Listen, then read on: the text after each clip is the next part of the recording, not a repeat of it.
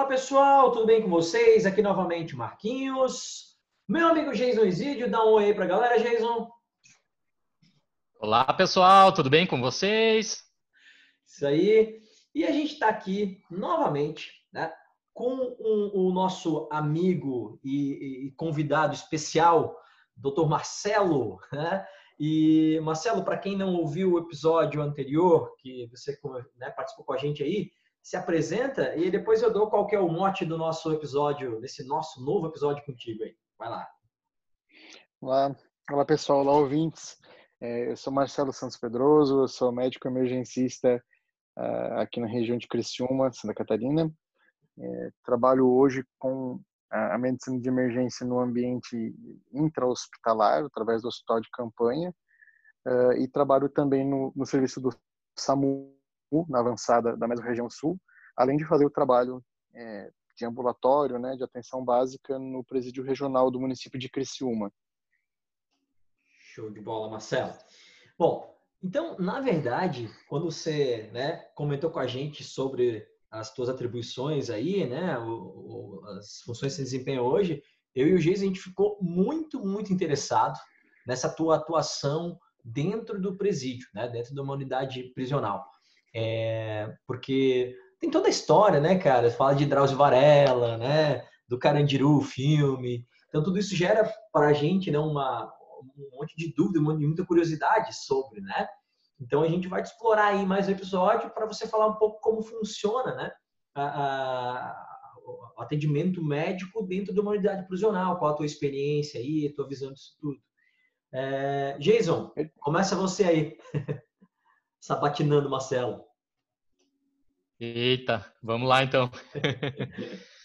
Bom, eu acho que é, como a gente vai iniciar aqui, né, um, um, tema um pouquinho diferente do que foi o fantástico episódio anterior, né, com o Dr. Marcelo, eu acho que ele poderia começar definindo aqui para a gente o que, que é uma, uma unidade prisional e dar um pouquinho da realidade que a gente tem das unidades prisionais é, especificamente aqui no nosso estado, né, em Santa Catarina, quantos são, como é que funciona. Certo, então, Jason, vamos lá.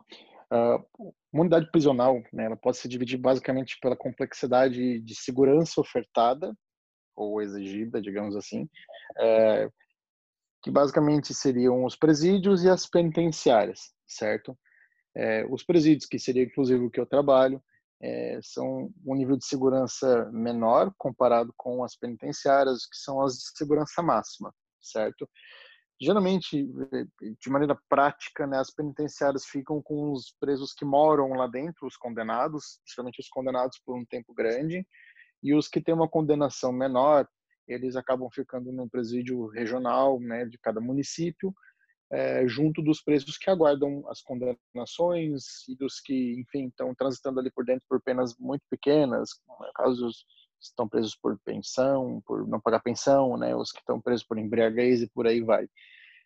No estado de Santa Catarina hoje, que é o que eu consigo te dizer com um pouco mais de conhecimento, é, nós temos 54 unidades prisionais, certo? Dessas unidades prisionais, é, muito poucas contam com um ambulatório de saúde que tem atendimento médico intramuros, certo? Dentro da instituição. E aí entra um, um embate é, burocrático e legislativo que, é, enfim, é, o município garante, diz que pode garantir o atendimento médico através das unidades básicas de saúde, que não precisa fornecer um profissional médico, e ao mesmo tempo o Estado não consegue, por exemplo, oferecer um salário tão atrativo para colocar um, um, profissional médico ali dentro e até pelos por toda a mística que envolve trabalhar num sistema prisional e as pessoas terem o receio de lidar com a população carcerária por motivos que sejam, né? É, então ele enfrenta, a gente enfrenta um pouco dessas dificuldades, assim, de não ter um aporte de saúde dentro do intramuros, né, dentro da unidade como se gostaria, como a gente consegue fazer na unidade aqui de Criciúma, é, e isso acaba sobrecarregando as outras unidades. Né? Eventualmente, as unidades básicas de saúde, as estratégias vão ter que receber esses, essa população carcerária, e aí com toda a burocracia envolvida de escoltas e tirar o preso de dentro da unidade e por aí vai.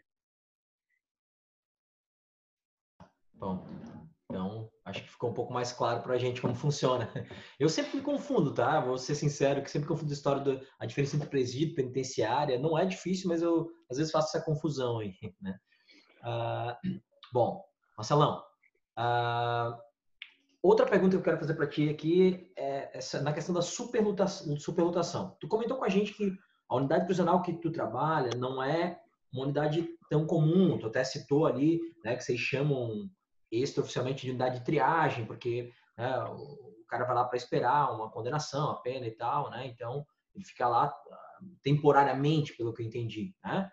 É, mas nessa situação, né, nesse nesse local que você trabalha, existe superlotação ou então se você tem né, conhecimento de superlotação em outras unidades prisionais, né? Como é que fica essa realidade? Realmente, como a gente vê às vezes em notícias, televisão, aqui no nosso estado, de forma geral, a gente tem superlotação?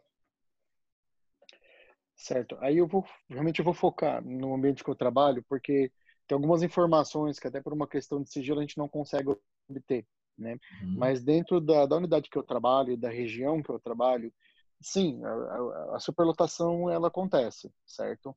É, uhum. por quê? Porque a cadeia, uma cadeia foi desenvolvida para atender uma, cerca de 600 presos, a gente vai ter mil presos, 1.100 presos eventualmente, como a gente já teve, é, encarcerados, num regime intramuros é, são divididos muitas vezes entre os presos que podem transitar, né, que são fora do presídio, que são os presos em regime semiaberto, é, é, e os presos que estão reclusos em regime fechado e que moram de fato dentro do presídio, mas sim, a superlotação acaba acontecendo, porque os presos entram semanalmente, 50 presos por semana, eventualmente, vindo das cadeias, das, delegacia, das cadeias das delegacias, é, de toda a região, né?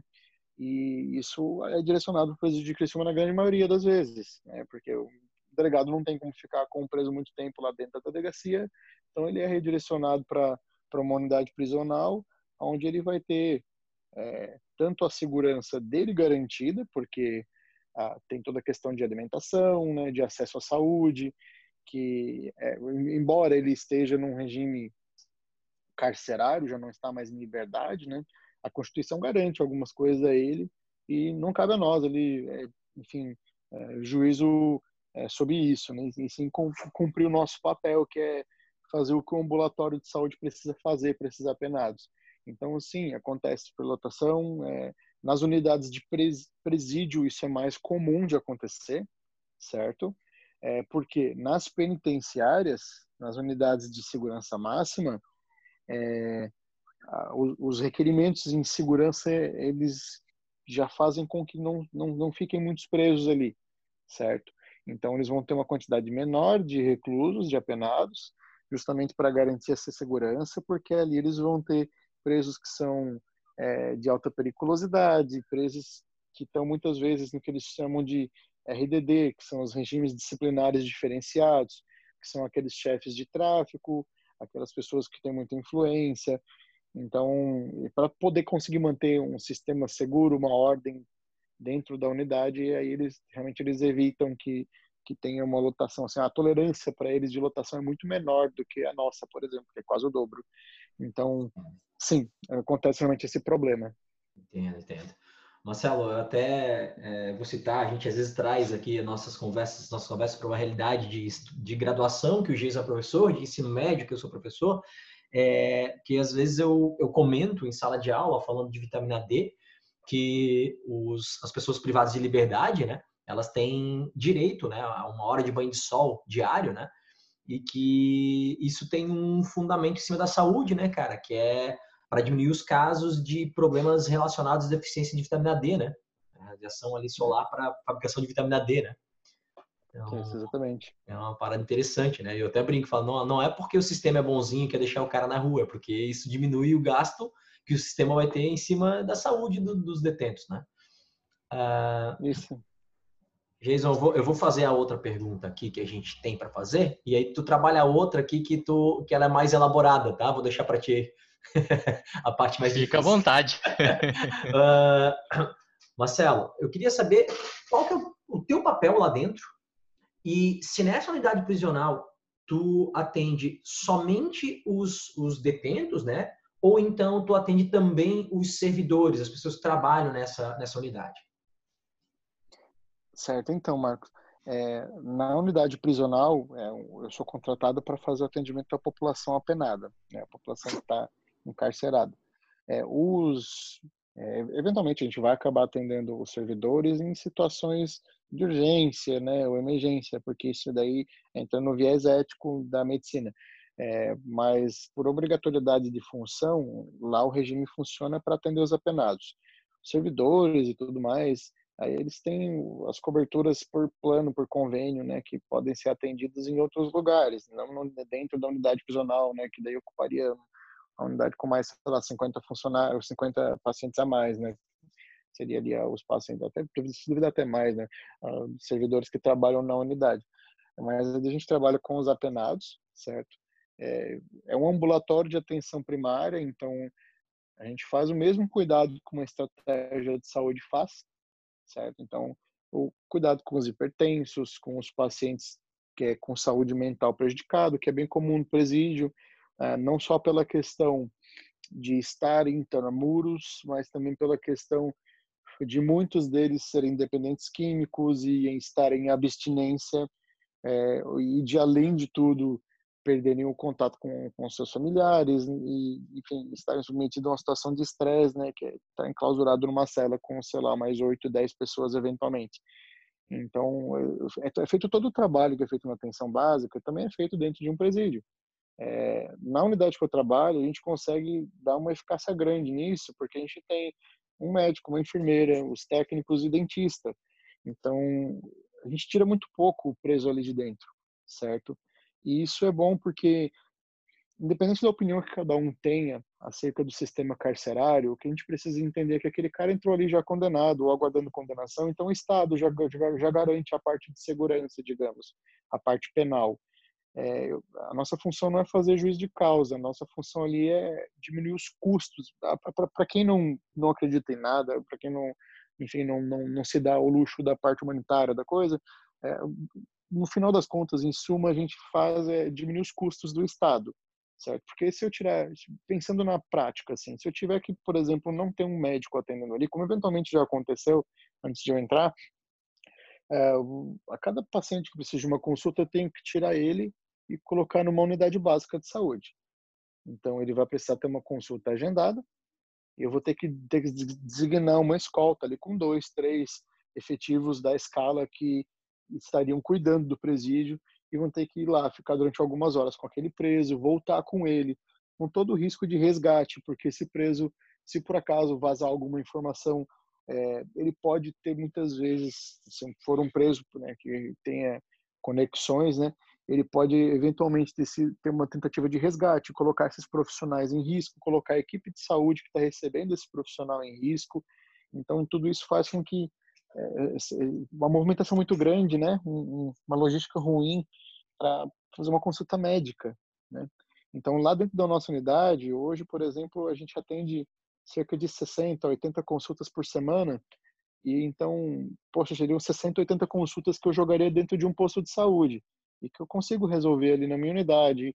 Solicito os exames, faço os retornos, faço o controle dos psicotrópicos desses pacientes, é, faço pequenas cirurgias ali com aqueles pacientes, então tem muito projétil de bala que a gente acaba tirando, tem muita cantoplastia, que é tirar o cantinho da unha dos presos, que, enfim, eventualmente acaba fazendo. Eu acabo fazendo só direcionando para o serviço especializado aquilo que realmente não consigo fazer dentro da unidade, por uma questão é, de segurança, de logística, e que, e que acaba beneficiando, em última instância, o próprio sistema, né? porque o sistema ele se beneficia de ter a escala preservada, de ter um custo menor por tirar aquele preso e ocupar uma hora médica de uma outra unidade. Então, no final das contas, a atenção primária cumpre o papel dela, que é de prevenção, certo? Esses presos com atenção dentro do presídio, num presídio que tem a maior população carcerária do nosso estado, que é o presídio regional de Criciúma, é, se, se esses presos estão com atenção primária em saúde em dia, e, novamente, sem fazer juízo de causa, não é por é, concordar com qualquer coisa que eles tenham feito que eu estou tratando a saúde deles, né? Até porque a gente faz isso em hospitais, em outros, outros lugares, sem conhecer a história de ninguém da mesma forma. É, por eu estar fazendo esse trabalho lá, esse cara não chega tão doente, no final das contas, lá na frente, certo? E quando a gente está tratando, e para quem escutou o episódio anterior, é, de uma pandemia, isso influencia diretamente, que eu tenho uma população hipertensa gigantesca dentro de um presídio. Porque se a gente for pensar epidemiologicamente, que eu tenho senhores presos ali, é, que eu tenho uma população com uma idade um pouco mais avançada presa ali, é, em regime fechado, eu tenho também pessoas que estão com uma idade mais avançada com doenças, né? Então, que entram naquele grupo onde acaba tendo as maiores consequências de coronavírus. Então, é, frente a essa pandemia, por exemplo, isso fica bem evidente, que a saúde, quando ela funciona lá na parte básica, quando a gente precisa das atenções de maior complexidade, a gente entende que funcionou, né? que o paciente não chega descompensado lá na frente. Show. É, bem, bem entendido. Mas uma, uma, informação que você deu aí me, me surpreendeu, que o presídio de Criciúma é o que tem a maior população carcerária do estado, cara. Interessante. E surpreso também. É, é, porque geralmente as outras as cidades maiores, eles têm mais de um presídio. É, então, para dividir a população. Imaginei que fosse esse motivo, é, mas mesmo assim surpreendeu. Jason, vai lá. Tua vez. Opa, beleza. Então, Marquinhos, vou aproveitar agora o gancho dessa, dessa resposta do, do Marcelo. Uh, vou confessar aqui que né, eu tenho duas irmãs que são da, da área da saúde, né? Uma é nutricionista, Tatiana, e a outra é psicóloga, Juliana. Então, um beijo, manas, para vocês.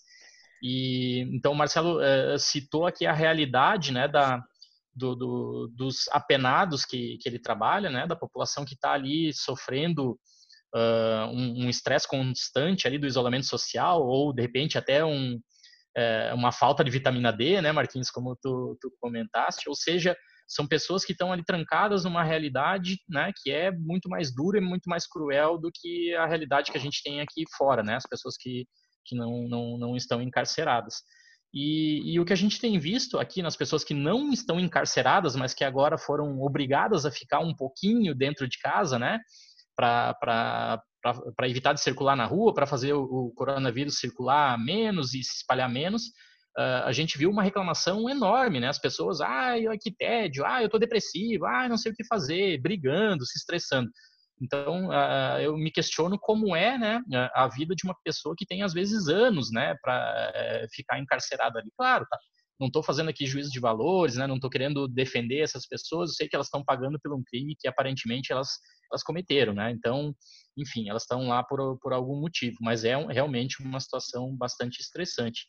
E aí eu comecei a juntar aqui na, na fala do Marcelo todas as peças, né? Então, eu tenho pessoas bastante estressadas por um confinamento, com com falta de vitamina D adequada e de repente lá eles têm uma idade mais avançada, são vários hipertensos, são abusadores ou ex-abusadores né, de, de algumas drogas, ou seja, tem um grupo de risco aparente, né, pelo que eu entendi pela fala do, do Marcelo, um grupo de risco enorme dentro da, da realidade é, carcereira é, brasileira, né?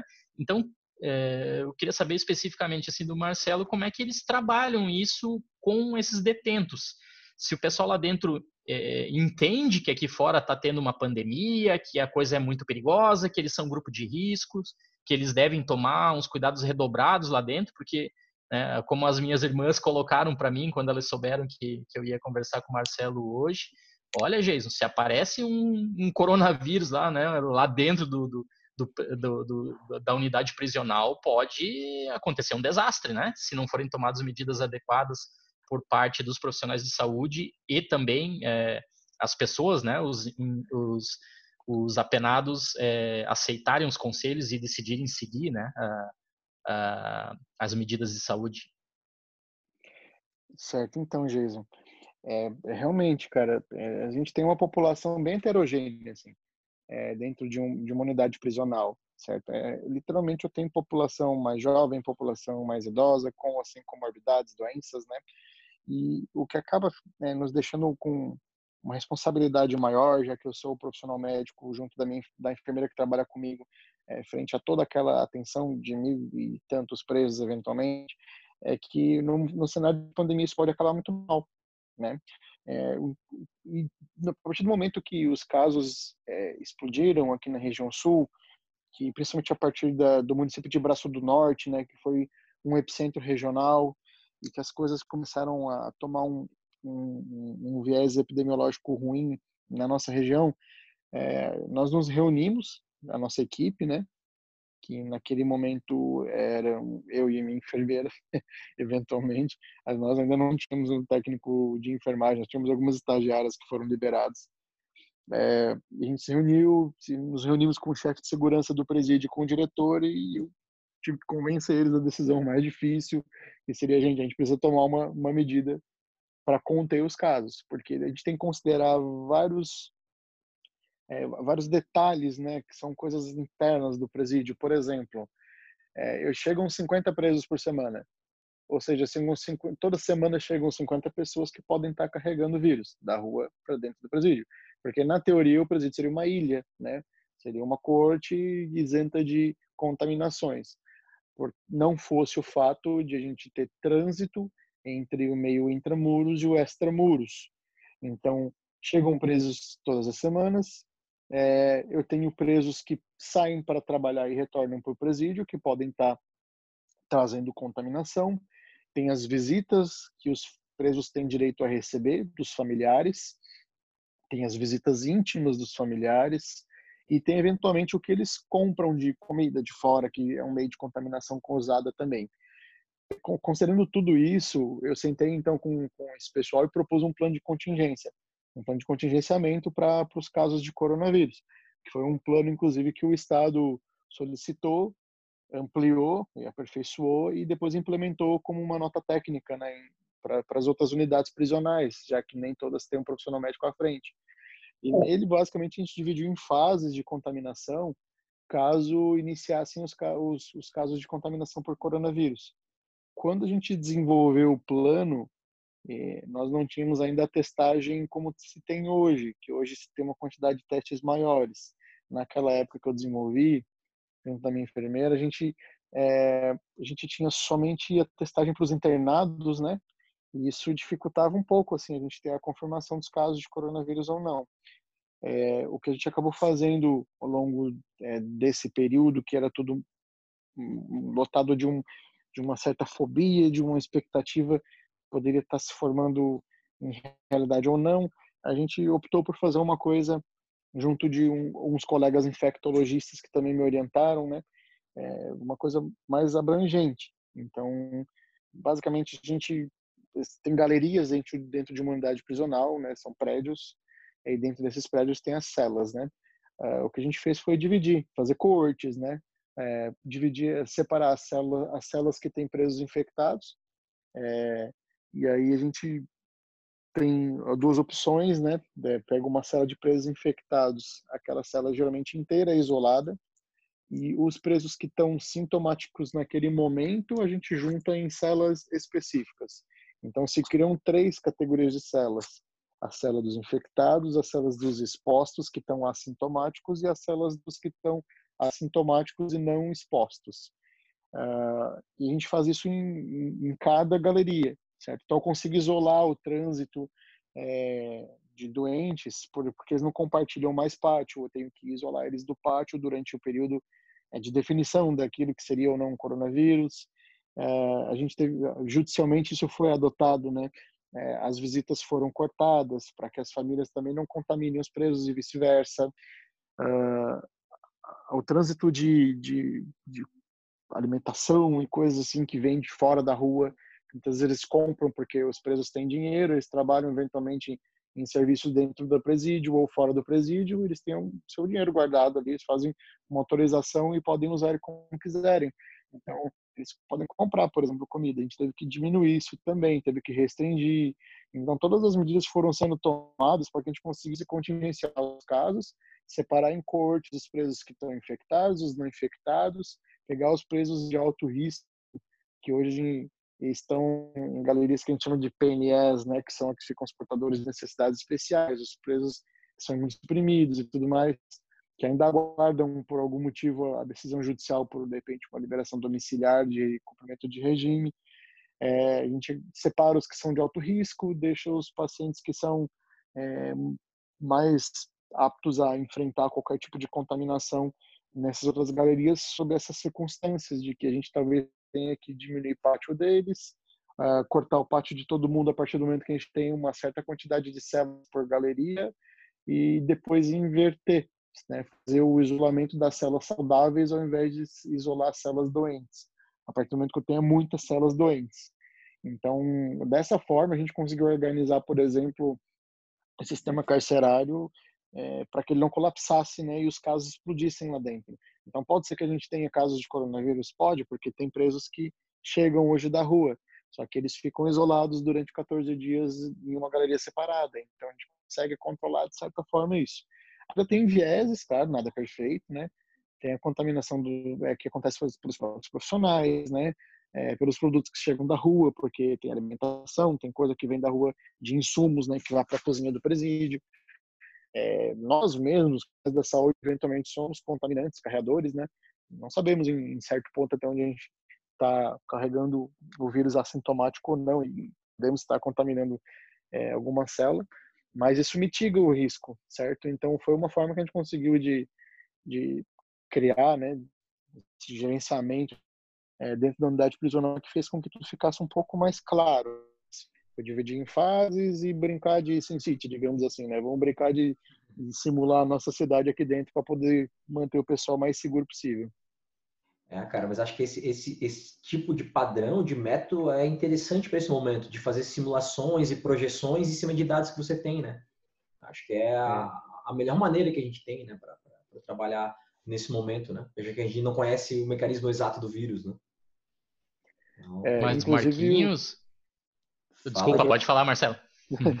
inclusive, é, o Estado tem tomado medidas para que mesmo que no momento que se espera ainda, né, que talvez aconteça, é, de aumento absurdo dos casos nas regiões que hoje estão mais tranquilas, como é o estado de Santa Catarina. É, quando isso ocorra, por exemplo, o próprio sistema não, não colapse por poder absorver os pacientes que são de internação, mas que não são graves. São aqueles pacientes que vão precisar de oxigênio, mas não de intubação e que vão estar é, com assistência médica garantida é, também dentro das unidades prisionais. Então, para poder cumprir isso aí, eles vão pegar, por exemplo, uma quantidade X de presídios ao redor do estado e criar unidades de internação, que são os hospitais de campanha. Então, dentro dos presídios, né, a gente vai separar uma, uma, uma, uma galeria, uma, uma, um espaço é, específico para que seja o hospital da, daquela população carcerária. E aí a gente não precisa mais tirar o preso, por exemplo, para ser consultado num hospital e, e onde ele vai ocupar também durante um tempo longo a escolta e tudo mais. Enfim, são vários fatores que estão influenciando, mas o Estado tem se prevenido também nesse sentido, inclusive com insumos de qualidade, assim.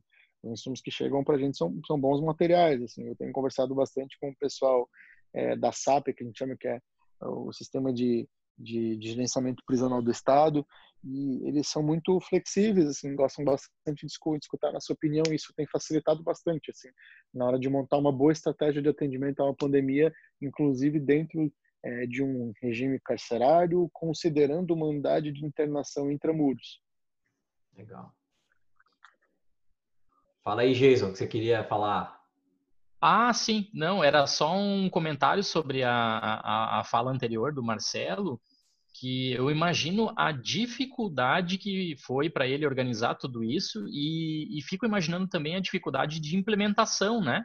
Porque uhum. como ele estava explicando aqui no, no, início do episódio, né, é, exige toda uma reorganização social. Então. Um, um, um, encarcerado ali vai de uma cela, né, para outra, de repente tem uns novos amiguinhos lá e, né, uma outra facção aqui, a colar. Uhum. Eu imagino que teve que ter um trabalho bastante grande por parte dos profissionais de saúde para convencer, né, os encarcerados de que a situação era realmente muito séria, né, para eles aceitarem assim razoavelmente bem a fazer toda essa reorganização social lá dentro. É verdade, verdade. É, e, e, uma outra pergunta que eu ia fazer, o Marcelo acabou respondendo aqui já, que era como seria um hospital de campanha dentro da, da unidade prisional. Seria, então, é isso, né, Marcelo? Pega uma galeria, coloca os equipamentos ali, né, os, os recursos que são necessários para atender o, o, o preso ali dentro mesmo, né? É, justamente. O Estado contratou equipes em adicional para unidades selecionadas, né, que são unidades satélites, Inclusive, dependendo do, da, da, dimensão e da magnitude que cheguem os casos, eles consideram abrir uma UTI própria para o sistema carcerário, é, dentro de uma unidade ainda a definir, talvez uma unidade em construção, é, para que se absorva da melhor forma possível e consiga dar atenção para o apenado, porque a gente não tem que pensar no apenado como o, o desfecho né, do, do sistema prisional, prisionário, mas a gente tem que pensar que é, o, o, apenado ele, ele, ele gera uma demanda ao redor dele, né? O, custo que ele tem é, social, o custo econômico para o Estado, o custo em saúde, isso tudo é, é, uma gama de coisas que se considera é, que se quando a gente se planeja, se prepara, a gente torna isso o mais próximo do ideal, certo? Para que esse cara tenha uma assistência digna, mas sem onerar o Estado, sem eu expor ao risco o servidor que vai ter que cuidar deles, por acaso esse paciente tiver que ficar ali num andar de um hospital, às vezes um hospital menor, né, onde a facilidade de resgate pode ser maior. Então, tudo isso a gente tem que cuidar né, na hora de lidar com o sistema carcerário. E o Estado de Santa Catarina tem, tem feito um bom trabalho nesse sentido. Show. Giso tem mais uma perguntinha para ti, Marcelo.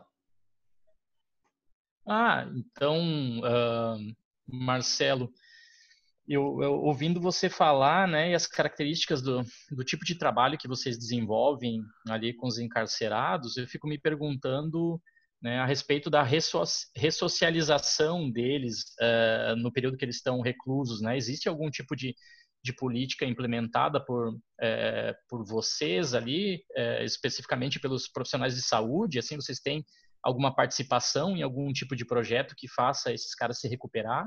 É, no período que eles estão encarcerados para depois voltar normalmente para a sociedade? Então, é, o, a formação sanitária, né, a equipe de saúde em si, ela não tem participação tanto nesses projetos, porque já tem outros projetos dentro do presídio que são direcionados à, à ressocialização. E aí quem cuida é o pessoal da assistência social e, e da formação é, pedagógica. Então, os presos, por exemplo, eles têm acesso a oficinas, eles podem trabalhar eventualmente, né, quando a questão jurídica permite, né, porque não é qualquer preso que pode trabalhar. É, eles têm acesso ao serviço de psicologia para poder conversar com uma profissional é, a respeito de quaisquer problemas que eles precisem. Uh, e eles têm as oficinas que são direcionadas também a, a habilidades, né, como marcenaria, é, eventualmente alguma coisa muito específica, como alguma empresa que deseja investir é, em algo dentro da unidade prisional. É, se eu não me engano, na, na, penitenciária feminina, eles têm uma fábrica de chinelos, na penitenciária máxima, eles têm uma, uma fábrica de esquadrias e, e, em alumínio. Então, são, são unidades que, que vão preparando, de certa forma, o preso é, profissionalmente para o momento de ressocialização. A gente sabe que o sistema carcerário brasileiro enfrenta várias dificuldades. E a ressocialização, realmente, ela é difícil e não só por não ter uma ferramenta de, de ressocialização, mas por toda a questão é, social envolvida no porquê aquela pessoa se envolveu com o crime, né? muitas vezes a, a, pessoa se envolver com o crime é só a cereja do bolo. Ah, todo, tudo aquilo que levou ela a cometer um crime é, é, é, algo que precisaria ser corrigido e que é muito mais difícil de ser modificado. É, eu sempre dou um exemplo quando eu vou conversar com algum colega que se interessa em saber sobre o sistema prisional, prisional que é, não é uma coisa muito simples a gente entender e a gente realmente tem que estar com a mente aberta, assim, para não fazer juízo de valores. Mas a gente tem que pensar que as pessoas cometem crimes, elas devem pagar pelos crimes delas, com certeza, concordo. É, mas eu também, a gente tem que entender que o, que o problema social que leva uma pessoa a cometer um crime, ele não começa só na decisão de de assaltar uma pessoa ou não. Ele muitas vezes é uma coisa que é construída ao longo de anos. É, por exemplo, um, um, jovem que não está envolvido com um crime, mas que a família dele tem um, o irmão dele que é envolvido com um crime, por exemplo. Se esse irmão dele, que muitas vezes pode até ter sido preso, eventualmente, uh, se ele for pego com droga, ele estava transportando droga ou estava traficando droga e a polícia pegou e prendeu esse cara significa que aquele cara tem uma dívida com o tráfico, certo? Essa pessoa deve dinheiro para o traficante, porque a droga que foi apreendida não vai entrar no caixa do traficante, digamos assim. É, então, essa dívida tem que ser paga de alguma forma. Se essa pessoa está presa, ela não vai ter como pagar essa dívida. Então, alguém vai ter que pagar essa dívida. Eventualmente, o tráfico cobra de quem? Da família, certo? Se a família tem uma forma de pagar, e a forma seria aliciando esse irmão que não até então não era é, parte da, da, de qualquer movimento criminoso, essa pessoa pode se sentir inclinada a isso, porque não vai ser uma coisa, é, um pedido, né? Muitas vezes é o coercitivo, né? Vão, vão, vão, ameaçar de alguma forma, vão ameaçar a família daquela pessoa, a mãe, a irmã, enfim. A gente sabe como o crime trabalha, né? E o crime trabalha de uma forma muito desonesta. Então, as circunstâncias que levam uma pessoa a cometer um crime, é, elas realmente são muito maiores do que o que a gente imagina. Então, quando a gente vai tratar disso no ambulatório de saúde, pensando em ressocialização, tem que considerar isso também, certo? Porque a gente não ressocializa muitas vezes não é porque não dá as ferramentas, que as ferramentas até estão ali, mas a gente não trata o que acontece fora do presídio. Que é quando aquele cara sair, aquele cara que estava devendo droga sair, ele vai ter, ele vai ser realiciado, ele vai ser seduzido pelo tráfico novamente, ou vai ser cobrado ativamente por alguma coisa que ele deve para aquilo ali. E muitas vezes o presídio acaba sendo a fuga dele, a forma dele se manter vivo. Então é um sistema complicado, sabe? Um sistema de certa forma até injusto com as pessoas, mas que é, ele tem que ser ele tem que ser conhecido. Né? A gente pode não concordar com nada disso, mas a gente tem que conhecer essa realidade para ampliar nossos horizontes, assim, tentar entender como a gente consegue é, manifestar a nossa profissão em meio a tudo isso, né? É. Pô, Marcelão, que, que show, cara, que aula. Bom, Marcelo, depois dessa, dessa tua aula aí, cara, eu queria te parabenizar não só pela tua, né, pela tua atuação e tal, mas principalmente, cara, pela tua empatia e humanidade, consciência social, assim. É, eu fico muito feliz é, é, de, de, de, ver um cara como, como você, que trabalha com, com esse público, ter esse, esse feeling, né, cara? Essa, essa, essa empatia, acho que é a palavra, né? Porque é o que eu peço muito dos meus alunos, né? Sou professor de cursinho para vestibular e falo, cara, sejam médicos com empatia, né? É, imagina que o teu paciente ele tem uma família, ele tem uma história e como tu falou, nem sempre a história é tão simples assim, né? Ah, entrar no crime é uma opção. Nem sempre é tão simples essa questão, né? E, e ah, aprendeu, resolveu, né? É, é, é tu pensar em soluções simples para problemas complexos, né? Que é uma tônica do nosso mundo atual, principalmente aqui no Brasil, né, cara? É, puxando aqui um pouco para o lado da política, e eu e o Geiso, a gente não tem nenhuma, nenhum medo de, de, se expor assim nesse, nesse sentido. É, a gente teve a eleição de um presidente que foi exatamente nisso, né, cara? Que, que expunha lá é, soluções fáceis para problemas difíceis e que a gente viu que não funcionaram, né? Que não estão funcionando e está muito na cara agora. Então, assim, eu, eu fico muito, muito feliz, cara, e a minha admiração por ti só aumenta pela tua fala, pelo teu, né, pela tua capacidade de entender a complexidade do negócio. Parabéns mesmo, cara, e é, força aí nessa, nessa, nessa luta diária que é teu trabalho. Obrigado, Marcos. Eu agradeço muito a oportunidade de vocês é, me oferecerem né, esse espaço para poder papear um pouco das minhas experiências e, e ficar à disposição. Né, se vocês tiverem qualquer dúvida, qualquer coisa para enviar e a gente seguir esse papo é, também fora desses áudios. Mas com certeza, Marcos, acho que a, a formação mais importante é essa, assim, para quem busca trabalhar com a medicina, a gente tem que entender que a medicina não acaba no doente, ela começa, né, no doente. E, e a empatia, ela tem uma ferramenta muito importante nisso. Ela traz aquele, aquela parte que o livro não ensina, né? Então, que se tem uma mensagem que realmente tem que ficar, seria essa. Muito bom, muito bom. Jason, tuas palavras finais aí para a gente liberar o Marcelão que está aqui há um tempão com a gente já.